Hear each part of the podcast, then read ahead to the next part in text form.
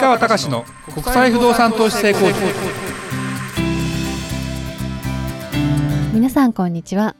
市川隆の国際不動産投資成功塾ナビゲーターの吉川良子です。この番組は株式会社国際不動産エージェントがお届けしております。市川さんこんにちは。はいこんにちは。国際不動産エージェント代表の市川隆です。えー、涼子ちゃん。はい。スポーツ観戦ってするんだっけ？あまりしないです、ね、あんましないよね。そうだよね。最近ね、まあ、僕はまあゴルフはね好きで見てはい。ます、で久々についつ2日前ぐらい世界卓球っていうのをやってて。はい。で男子の張本選手が初めて中国人の世界一ランクの相手でもちろん団体戦だったんで結局中国に負けちゃったんだけども張本選手は2人と対戦して2勝してるんだよね。でこれって歴史的なことですごいよねって思いながら女子を今度決勝で中国とやって結局中国に負けちゃったんだけどもう出てる選手が変わってるよねもう。石川佳純さん出てませんみたいな。なんで福原愛愛ちゃんは解説してますね。でえ伊藤美誠選手が、えーもう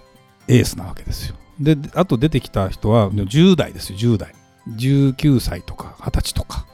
でゴルフもそういえば19歳で優勝してるの女子なんか特にね。すだからすごいね今。だからやっぱ多分ねデータの取り方も含めて昔は見よう見まねしかやれなかったけどほらこうなんていうの？球の出だ出どことかちゃんとこうコンピューターも含めて分析できたりするんだろうね。だからもちろん身体能力がね変わってたりするかどうかっていうのはもちろん大谷翔平選手とか見てればまた超越した人も出てきたりしてるじゃない。はい。でもそういう分分析できたりそういういろんな環境ができてる中とあと動機づけの中でやっぱりあの人を見れば私もそこまでいけるんじゃないかと思うっていうのは非常にやっぱり大事な中で言うとやっぱ若い若返りというか日本すごいね。すごいですよね、うんと思うしあのやっぱりあれ見てると近い将来中国の選手を破ってっていうケースは出てくるんだろうけど中国も大変だよね卓球とかずっと見てると。でもじゃあずーっと昔から中国が強かったってわけじゃなくて実はその前には50年ぶりぐらいにっていう勝利っていうか50年前に日本が勝てたりするわけ。でその間まあ中国がまだほら国的にそこまでのねあれもなかったってことなんだろうけど、はい。って思うとすごいアジアの時代も来たかなみたいな感じかもしれないよね。よくほら800年周期説っていうのが実はあってまあ言ったかな。東洋の時代っていうのがあのこれから2000年からあと800年ぐらい来るらしい。で千ここ800年は西洋の時代だったんだ。産業革命含めて。西洋文化があのやってたんだけどこのところでひっくり返って東洋の時代が来るんじゃないかっていうのは一説だよ。これ別にこれが全てじゃないけど。となるとやっぱり東洋人っていうのも、うん非常に大事になってくるしいろんな人が出てくるのかなと思うと。まあびっくりっていう感じかな。ちょっと。楽しみでもありますよね。そうだね。楽しみだね、はい。うん。ということでちょっと今日の本題いきますか。はい、えー今回は市川隆の考えが変わった。大手都市銀行にこんな素晴らしい方がいるなんてというテーマです。お願いいたします。はい。この方ももううちのお僕の仲良くさせていただいてる本当のお客様からご紹介いただいた、まあ、某大手の都市銀行の30代で次長さんやってる方かな。すなんか出世してて。で僕僕の親戚とは兄弟関係とかで銀行の人いないんですよ実は。あそうなんですね。そうなん。だから食わず嫌いというかですね。あのぶっちゃけ言うと銀行の人ってどうなんだろうって僕自身が思っていたりするところも奥底にはものすごくあって。でたまたま今ねワウワウワウワウってテレビあるじゃん。はい。あそこであの池井戸潤さんの「シャイロックの子供たち」っていう銀行の話銀行員の話のテレビドラマをやり始めてて。で、えーちょっと見たりしてたんだけどシャイロックって何かっていうとシェイクスピアのお芝居の中に「ベニスの商人」って中のユダヤ人の強欲な金貸し。っていう意味でのシャイロックっていう意味らしいんでね。で、まあ、そういうイメージほどじゃないけどもなかなか銀行の人ってリクルートの人とはまあなんだろうな。会社の組織の中にいる環境上はなかなか相入れることはないなと思ってはいたんだけど実は僕はすごく今お世話になってるあのコンサルの人は元銀行マンなんだよね。でもその方もずっともう今はもちろん銀行離れて年齢も私と一緒ぐらいなんで、まあ、元本当に大手の都市銀行にいた方でその方なんかも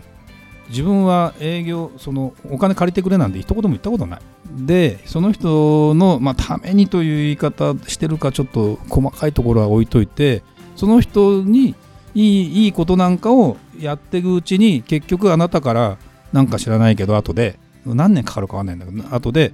お金借りるわみたいな。いいよ金利なんかいくらでもみたいな。っていうような話になってそういう仕事をずっと続けてきたと多分その方が本当なんだろうなと思いながら本当かと思いながら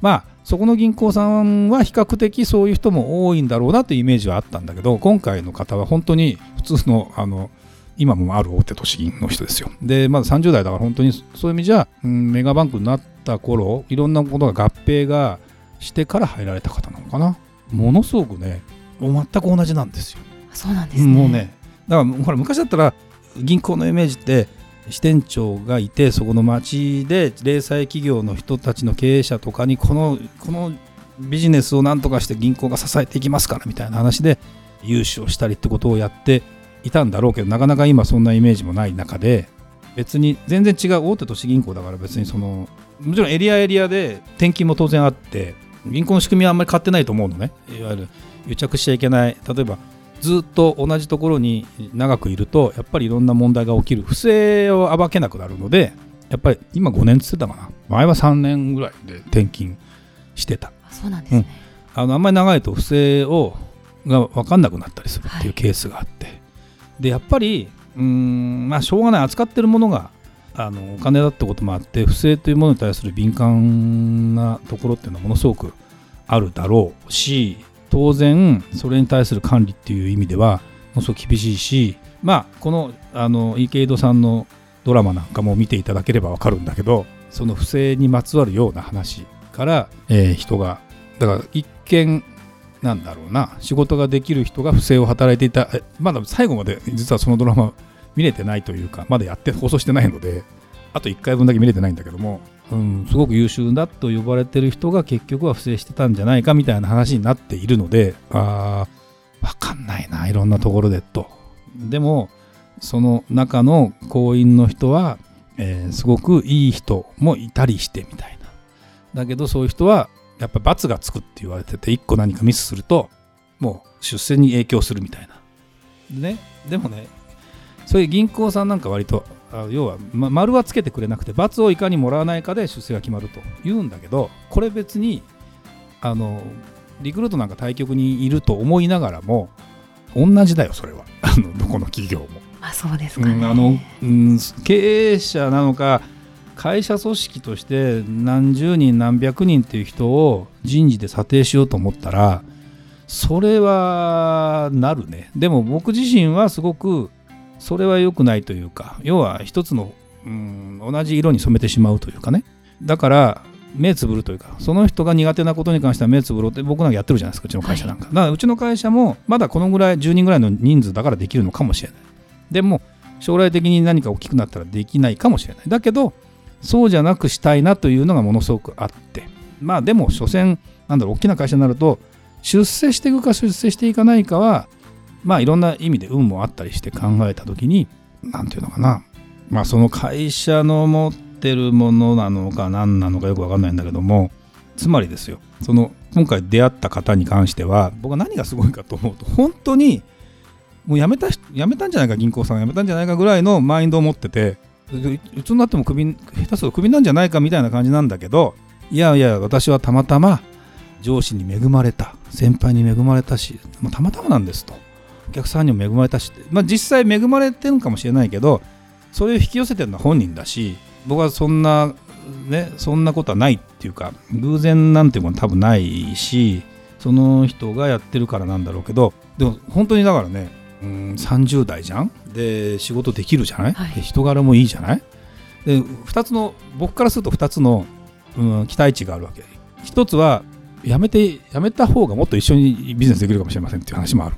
でもせっかく大手の都市銀行でいて出世してんだよその人。聞いたら。やっぱり、うんまあ、横並びで見たらやっぱトップクラスにいるわけ。それは出世してほしいよね。逆に。いや利用するとかじゃなくて。出世してもらいながら本当によくしてってもらいたいけどっていうふうに本当になったらすごいなと。そうですね、うん、でそういう人がもしかしたらさ大谷翔平選手を見てると思うわけよ。すごい才能の人がすごい努力をしたらすごいことが起きるっていうことだと思うのね。もう彼を見てる限りで言うと、は普通そこで慢心したり、うん、もういいやっていうか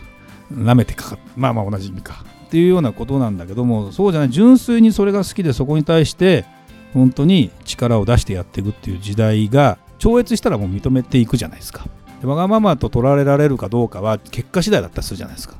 って思うとおね彼も彼の中で要するに自分がその二刀流で投げられるかどうかは結局監督が判断することだと思うし。ででもそのためにはそうさせるために自分が常に結果を出すように求めていくんだけどそれを別にストイックにやってるからみんな邪魔だからどいといてって感じでもないじゃないですか、そうですね。うん、それがさっきのそのスポーツの話に行くと 今から10代の子なんかはもうそんなスタンスでやってるというと多分ねイメージができるんだと思う。あのだって今までだったらさイチローさんしかいなかったらさスタイル的に言うともう黙々と自分のスタイルをやってる。そうじゃないところの部分で、えーそういう事例が出てきたら初めてあそこを目指してみようみたいな、まあ、彼ができるから自分ができると思うかどうかは同じ年代世代だったら思わないかもしれないけど 10, 10個下の人だったらそこを目標にしたりするじゃない。憧れ。だから全然可能性あると思うし。って思うと一般の人も僕からすると本当その大手の都市銀行というかそういう人が出世してほしいし、うん、あのまあ頭取になることが全てじゃないと思うけど、うん、そういうふうな人と人脈をもっともっと持っていきたいなという気もするしいやいやだからねあの本当にあのまあね今回は名前は言えませんけどすごいよと。僕の僕が今までああ勉強不足要は知らなかったと。銀行さんはうん個人的になんか自分とは対局にいるなぐらいの感じだし自分が銀行に行ったらとてもじゃないけど、まあ、行こうとも思ってなかったけどって思ってはいたし今後ね銀行ビジネスっていうのはなかなかこれはこれで難しいしで例えばうちもほら融資のこととかで話をしてるともっと貸してくれと別にうちにじゃないよ。あのお客さんに対してでいや貸さない理由を聞いてるともう申し訳ない。努力勉強不足というか研究不足というか。だってもっと貸してもそこに関していいはずなのに誰もそこを踏み込まないとかね。どうなんだろうという気はするのでその方と話してるとやっぱ変わる可能性はあるしそういう世代の方がね30代の方の涼子ちゃんとあんまり変わらないような方がですね引っ張ってるわけです。でそれを見て20代の方が目指していこうと思うっていうのはやっぱりすごいねなかなか。でそういう方と出会えるのも嬉しいしそういう方にそのうちのお客さんは市川さんってまたすごくいい人だからって言って紹介してもらったわけですよ。あそれすごい嬉しいですね。これが嬉しいのよ。やっぱりねやっぱりそういうつながりでそういうお付き合いの仕方をさせてもらえたらいいなという気もするのでまあますますね、うん、これからも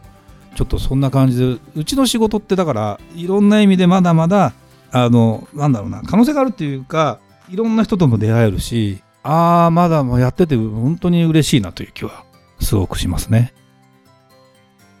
はいありがとうございました。それではまた次回お会いしましょう。